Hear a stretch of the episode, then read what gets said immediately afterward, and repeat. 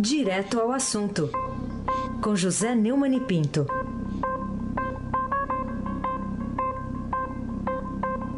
Neumani, bom dia. Bom dia, Raíssen Abac, o craque. Bom dia, Carolina Ercolim, tintim por tintim. Bom dia. Bom dia, Almirante Nelson e o seu pedalinho. Bom dia, Diego Henrique de Carvalho. Bom dia, Moacir Biasi. Bom dia, Clã Bonfim, Emanuel Alice Isadora. Bom dia, o melhor ouvinte de rádio, ouvinte da rádio Eldorado, 107,3 FM, Raíssen Abac, o craque.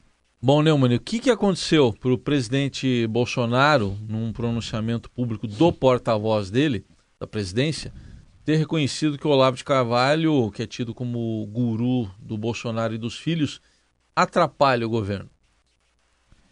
É, no fim de semana, o Carlos Bolsonaro, que manda no perfil do pai, é, compartilhou um vídeo do Olavo de Carvalho falando, falando, como é costume, vários palavrões e atacando de forma veemente os militares é, que cercam o Bolsonaro no Palácio do Planalto, é, salvaguardando, é claro, a própria figura do Bolsonaro, que é militar, né? O Bolsonaro é capitão, tá certo? É, nesse ataque, é, ele visava, sobretudo, o vice-presidente Hamilton Mourão, e segundo é, circula com muita insistência no Palácio, o próprio Bolsonaro tem estado meio, é, assim, digamos, preocupado com o comportamento do Mourão. O problema é que o Mourão está fazendo muito sucesso com as suas posições, né? E isso seria segundo o, o presidente, é, estava meio é, cabreiro, né? Como se diz lá em Mogi das Cruzes, né? Isso. E, e aí os militares ficaram bastante irritados, com, até pelo tom usado pelo Olavo de Carvalho, e é, pressionaram o Bolsonaro e ele mandou o filho, ele estava no Guarujá e mandou o filho tirar o, o vídeo do, do Olavo do ar. Quer dizer, do não, do, do, do seu próprio é, perfil de Twitter, do seu próprio Twitter. O filho tirou, mas fez um veemente apoio ao vídeo que ele compartilhou no próprio no próprio perfil, né? Ah, aí o presidente é, escreveu uma nota e nós vamos ouvir agora o porta-voz, o general Rego Barros, com a ajuda do almirante Nelson, é, dizendo essa nota do Bolsonaro, para a gente entender bem a crise. Professor Olavo de Carvalho teve um papel considerável na exposição das ideias conservadoras que se contrapuseram à mensagem anacrônica cultuada pela esquerda e que tanto mal fez ao nosso país. Entretanto, suas recentes declarações contra integrantes dos poderes da República não contribuem para a unicidade de esforços e consequente atingimento dos objetivos propostos em nosso projeto de governo. Isso aí, é, Heisen, é, lá em Campina Grande a gente chamava morde e assopra, né? Hum. Deu uma mordidinha e depois assoprou. Carolina Ercolim, tintim por tintim. Vamos lá, Neumani, vamos falar ainda é, sobre o que deve estar por trás desse conflito entre Olavo de Carvalho, o vice-presidente Hamilton Mourão, tem os outros militares também reunidos por Bolsonaro em torno dele do Palácio do Planalto, em vários ministérios, é, e algumas manifestações, né? No Twitter, por exemplo, Silas Malafaia está defendendo o Mourão, o Felipe Martins está defendendo o Olavo de Carvalho, Carlos Bolsonaro está curtindo a doidado. O que, que a gente pode tirar de lição e o que, que deve estar por trás de tudo isso? Pois é, é, de lição a gente tira o seguinte: está faltando um constitucionalista no Planalto. Qualquer aluno de curso de pós-graduação de direito constitucional poderia socorrer o Bolsonaro nessa sua aflição em relação à presença do Mourão, explicando que o Mourão não assume a presidência em, de, em caso de impeachment até o segundo aniversário do governo. Os dois primeiros anos do governo, o, o vice é obrigado a, a é, convocar uma eleição em 90 dias, aí uma eleição normal, com todos os partidos tendo direito a uma nova eleição. O, o Mourão só passaria a ser perigoso caso estivesse realmente conspirando depois do segundo ano. Até lá, ainda há chance de vencer a reforma da Previdência no Congresso, melhorar a economia, e é, na verdade, muito mais é, prejudicial ao, ao regime Bolsonaro do que o Mourão é a economia que continua lá embaixo e as dificuldades são, né, e as dificuldades é, de, a, de aprovação, né, que, aliás, Está marcada a votação para hoje, mas isso é um assunto para depois, né? O, o, o Olavo de Carvalho, eh, no seu vídeo, perguntou qual a última contribuição das escolas militares à alta cultura nacional, as obras de Euclides da Cunha. Depois de então, foi só cabelo pintado e voz impostada. É, eu acrescento outros palavrões que eu me permito não, não é, repetir. Em resposta, o Mourão afirmou que o Olavo deveria se concentrar no exercício da função de astrólogo, por ser a ele, a, por ser a, a, a função que ele realmente desempenha bem. Ou, ou seja, vamos tranquilizar isso aí, o, o Mourão não tem nenhuma condição de assumir a presidência e ficar nela, porque a Constituição não deixa, e todo mundo está apoiando a Constituição, menos o, o Toffoli e o Alexandre de Moraes. Raíssen Abac, o craque, Tá bom, a gente vai continuar acompanhando esse assunto do Carvalho, mas Ô. temos, mas temos ô, outros. ô, Heisen, temos outros. Heisen. Oi, Raíssen, hum, Raíssen. diga. Lá em Mogi também não diz eles que são brancos que se entendem? também, é, é um- É. também. É, mas aí talvez seja considerado, hoje seja considerado racista, né? Melhor a gente não dizer. Tá bom, então não vamos dizer que eles que são brancos que se entendam.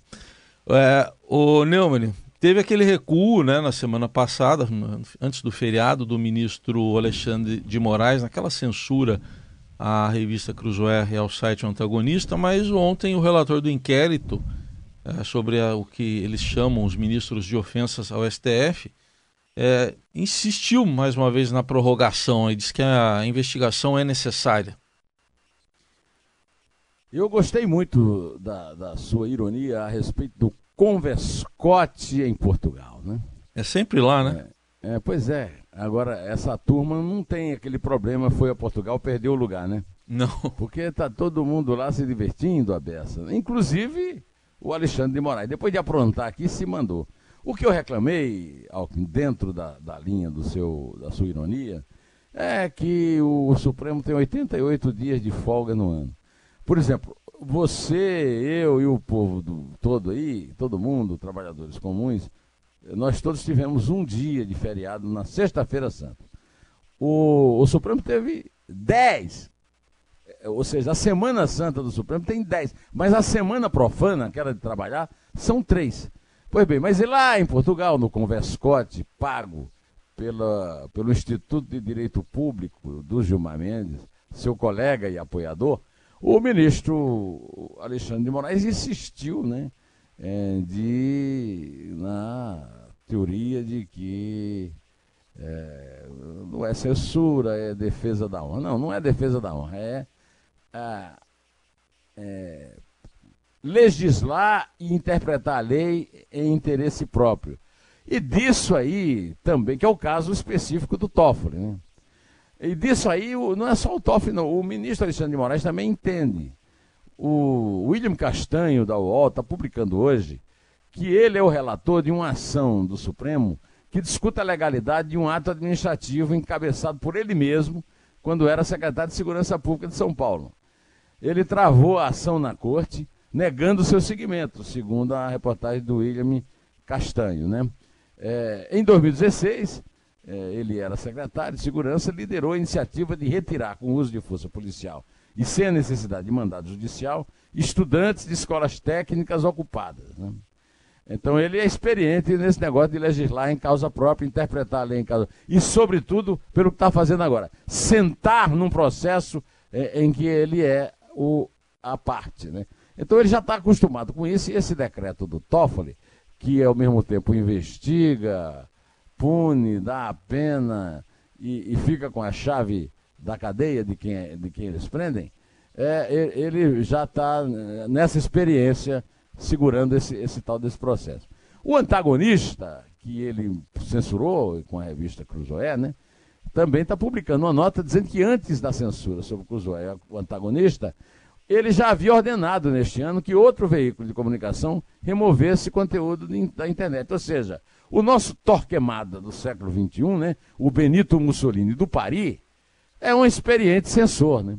Em fevereiro, o, o Mussolini do Paris restaurou uma decisão de um juiz do Amazonas que obrigava a rede Tiradentes de rádio e TV a retirar de suas redes sociais reportagens sobre investigações da Lava Jato envolvendo o senador Eduardo Braga. Mais uma vez também a Lava Jato. Em janeiro, de plantão de recesso no STF, o Luiz Fux tinha derrubado a censura coerente com a, com a Constituição.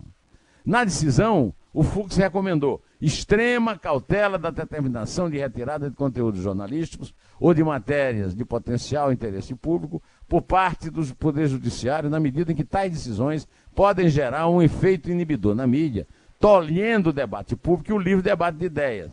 Aí o Moraes assumiu o caso em fevereiro e disse que não houve censura prévia no caso. Ele e o Toff estão vendendo a ideia de que toda censura tem que ser prévia.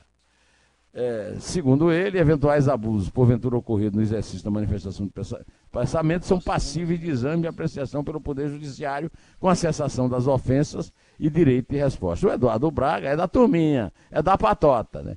Olha, a própria Procuradoria-Geral da República se manifestou contra a censura. Quer dizer, o, o, o Benito Mussolini do Paris é censor vocacional é o Torquemada do século XXI, é, com grande experiência no campo. Então estamos aqui, esperando é, que ele retire, retire, também essa censura, como retirou do antagonista, e sobretudo que é, passe. É, ele herdou aquele, o, o, o processo que ele, é, do qual ele é parte, herdou do Teori Zavascki, que morreu, ele entrou no lugar e, mais uma vez, manifesta ah, dentro da mesma linha de Gilmar Mendes, é, e de, Astófoli, que não tem aquela de se considerar suspeito, mesmo ele sendo parte. Ele não é parente de ninguém, ele, ele é ele.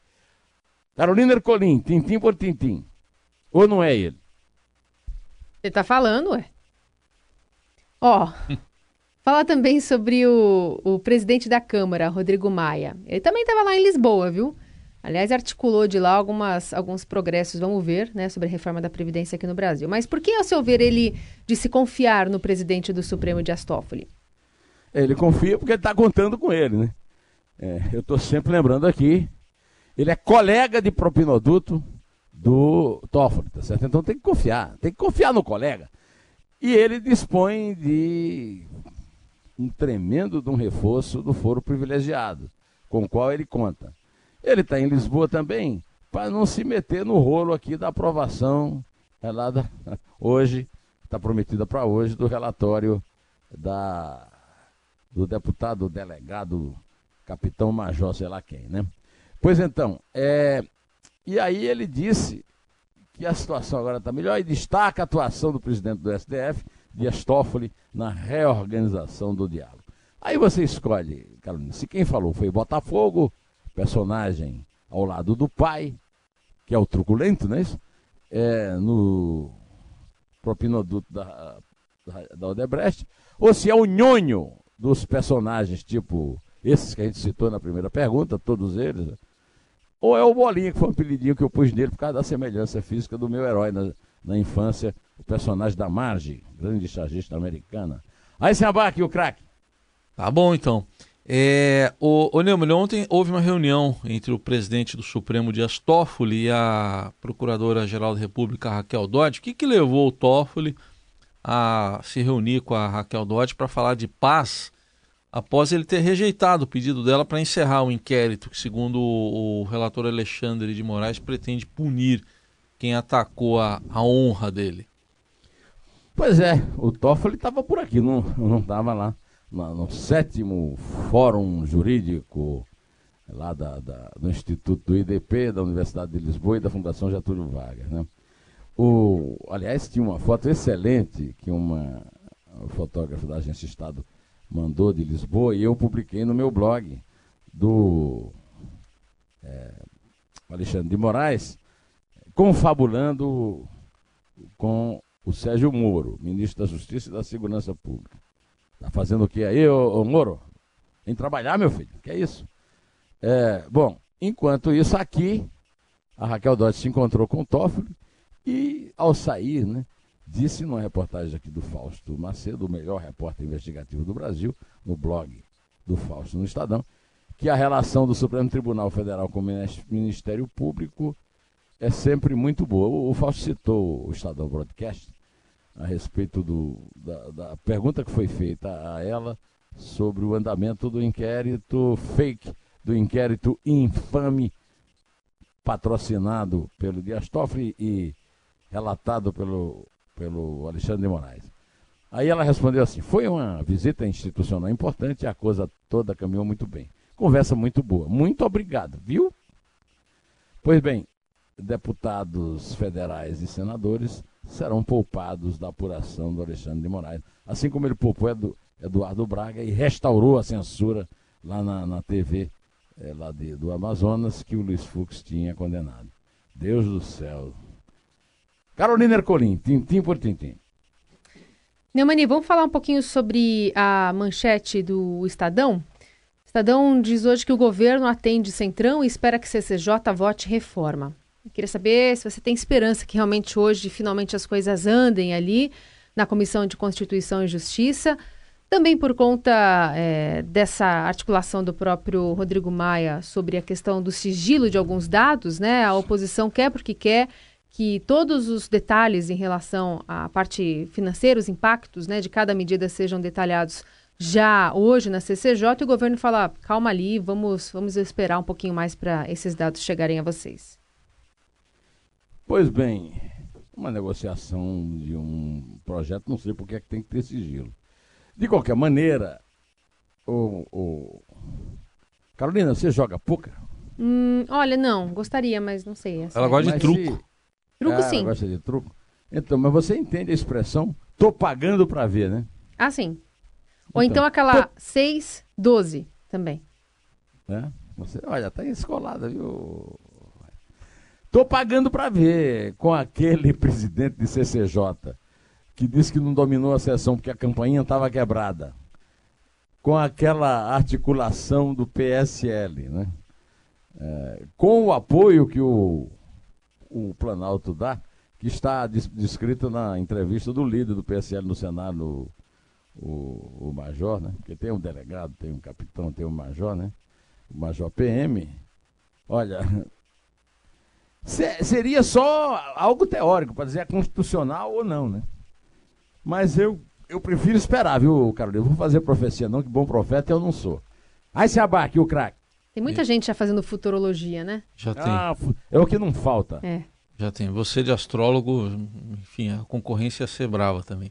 O, ah, então. o, o Neumann. Não, e eu não tenho um estoque de palavrão. Ah, não, né? falar né? que o, eu, eu tenho um bom estoque de palavrão. Mas o que esse astrólogo aí do Mourão tem, eu não tenho. Não, não precisaria colocar tanto pi quando você fala. Foi chamado de não, mago ontem, né? Ah, é mago, né? Foi chamado de mago aqui. Enfim, pelo delegado Valdir.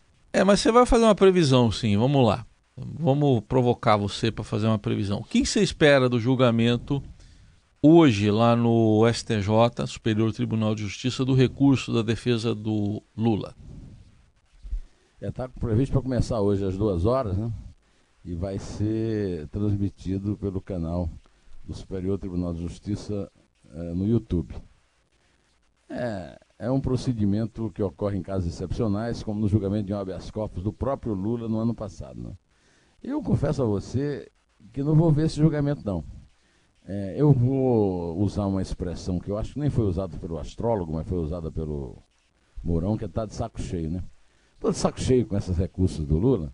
E com essa pressão, né, Fernando Henrique Cardoso, todo mundo é, querendo soltar o Lula. Soltem logo esse. Deixa, deixa esse cara ir para casa. Não, tô, não, tô, não tô, tô brincando, viu? O que eu quero, o que eu espero é que ele seja mantido no lugar dele. Aliás, é o que eu esperava já há bastante tempo. É, não é que ele fosse mantido no lugar dele, não. Eu esperava que ele fosse para cadeia de verdade. Ele é um preso comum, processado e apenado por roubo, né?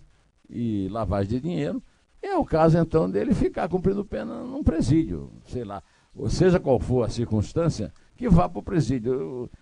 a, repartição federal, da Polícia Federal em Curitiba não é o lugar certo para ele, não é o lugar adequado. O STJ podia resolver isso. Manda ele para o presídio. Carolina Ercolim, tintim por tintim. Vamos falar se você concorda com essas mudanças propostas aí por Bolsonaro para modificar a Lei Rouanet, que agora vai chamar Lei é, Federal de Incentivo à Cultura. Tem até novo batismo. Pois é, é uma, é uma moda agora no, na nova política, né? Mudar o nome dos, das coisas, né? Ah, não sei por que tiraram o nome do embaixador Rouanet da lei. Eu sou contra, eu acho que devia acabar com a lei. É, é, eu acho que o governo deveria criar programas sérios é, para apoio à cultura popular e, sobretudo, apoio à memória nacional, que queimou no Museu Nacional, que está fechado aqui o Museu do Ipiranga. Quer dizer, o, o, o governo devia realmente pegar todo aquele dinheiro lá da, dessa lei que mudou de nome para a Lei Federal de Incentivo à Cultura para financiar projetos realmente de interesse público. Não pagar 60 milhões para um cantor. Claro que isso não dá certo. É, o governo reduziu em 98% de 60 milhões para 1 milhão. Né? E isso foi anunciado pelo, uh, pelo ministro Osmar Terra, num vídeo publicado nas redes sociais do Ministério da Cidadania, que é o que está virando moda né, nesse novo Brasil. Né? Segundo o ministro, eh, nós até nós temos. Eu vi, você estava falando numa sonora do ministro Osmar Terra, né? O, tem, tem sim, tem uma, uma fala é, de um vídeo pro... institucional que ele divulgou é, ontem. Dá para o Almirante tocar um vídeo ou ele prefere que eu leia aqui com minha voz e microfone? Vamos tocar. O presidente Jair Bolsonaro nos deu a missão de fazer com que os recursos federais e os benefícios cheguem realmente a quem mais precisa, gerando inclusão e cidadania. Por isso, estamos revendo programas, corrigindo erros e distorções e promovendo mudanças históricas. É assim também com incentivo à cultura. Os brasileiros que estão cansados de ouvir falar dos abusos no uso dos recursos da Lei Rouanet podem ter certeza que isso está acabando. Vamos enfrentar a concentração de recursos públicos beneficiando poucos. Nossa nova lei de incentivo vai aumentar o acesso da população brasileira à cultura, especialmente para as pessoas mais pobres. É, nós que não estamos entre as pessoas mais pobres, mas estamos entre os frequentadores da cultura, estaremos aqui, você, Carolina Heissen e eu, para cobrar isso aí, para cobrar essa, é, essa mudança, realmente essa mudança, e não apenas o discurso ideológico de ficar contra os, os artistas que realmente abusaram. É, abusaram da regra 3, como dizia um parceiro e ídolo deles, Vinícius de Moraes. Essa você sabe, a regra 3 você conhece, né, Carolina? É. Ah, não gostei desse, é, não. Então comece a contar. Vamos, vamos, vamos adotar a regra 3 assim. Conte a partir de 3. Tá bom. É 3. É 2. É 1. Um. Em pé.